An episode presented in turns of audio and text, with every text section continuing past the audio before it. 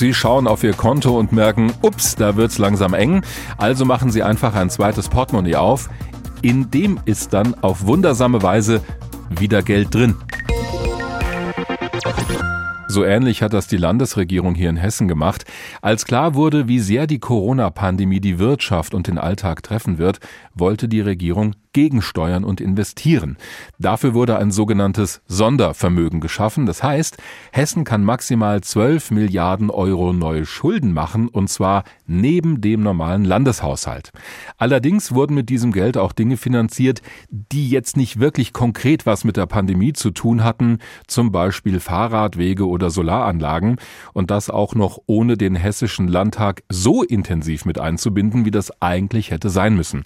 Dagegen hatte die Opposition Opposition geklagt und der hessische Staatsgerichtshof hat heute vor einer Woche entschieden, jawohl, dieses Vorgehen der Landesregierung war verfassungswidrig.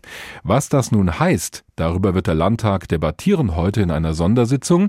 Die wurde unter anderem beantragt von der Oppositionsführerin Nancy Faeser, die Fraktionschefin der SPD. Schönen guten Morgen. Guten Morgen, Herr Wagner. Das Geld aus diesem Vermögen, das schon ausgegeben wurde, von den Kommunen zum Beispiel, das muss ja nicht zurückgezahlt werden an das Land Hessen. Das heißt, ich als Steuerzahler spare erstmal nichts aufgrund dieses Urteils. Was habe ich denn davon?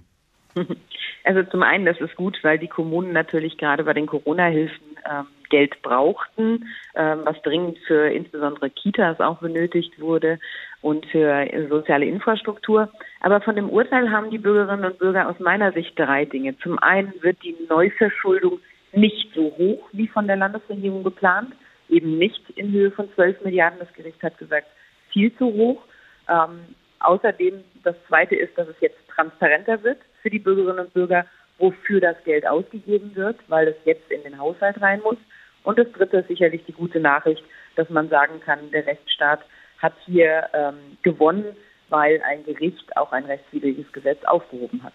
Das heißt doch aber, wenn ich Sie richtig verstehe, wenn Sie jetzt in der Landesregierung gewesen wären, dann hätten Sie wahrscheinlich auch irgendwas gemacht, um den Kommunen zu helfen in dieser schwierigen Situation und hätten dann wahrscheinlich auch Geld locker gemacht, um die Folgen von Corona abzufedern.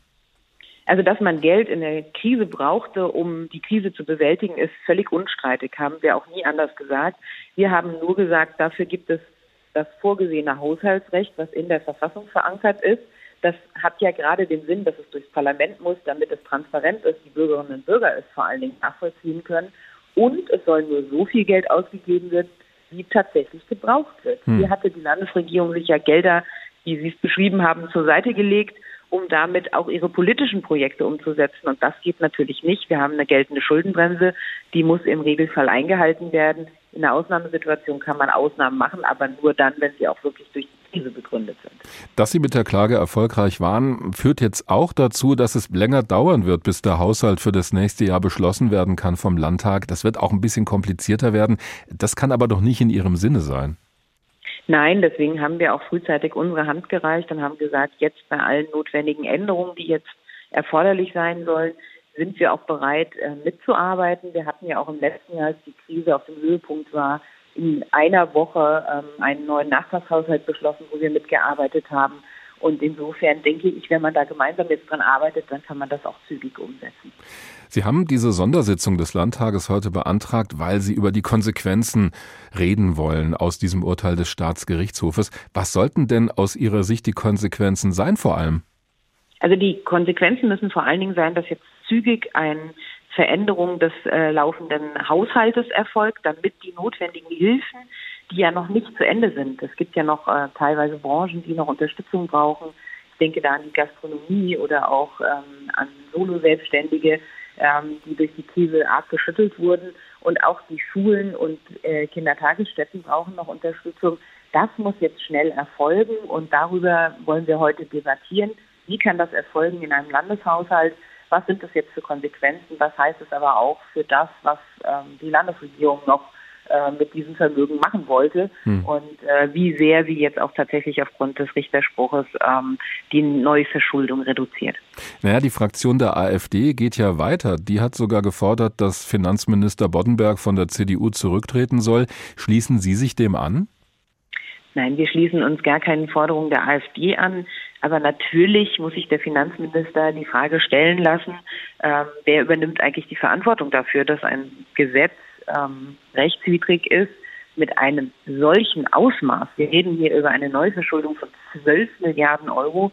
Das ist ein Drittel des kompletten Landeshaushaltes. Also das ist keine Kleinigkeit und sucht auch in Deutschland seinesgleichen. Also nirgendwo wurde so viel an ähm, Neuverschuldung aufgenommen und über einen so langen Zeitraum, über vier Jahre sollte das Geld zur Verfügung stehen, hm. wie hier in Hessen. Und da muss sich der Finanzminister natürlich fragen, wer übernimmt eigentlich dafür die politische Verantwortung. Aber vielleicht erklärt er sie ja heute.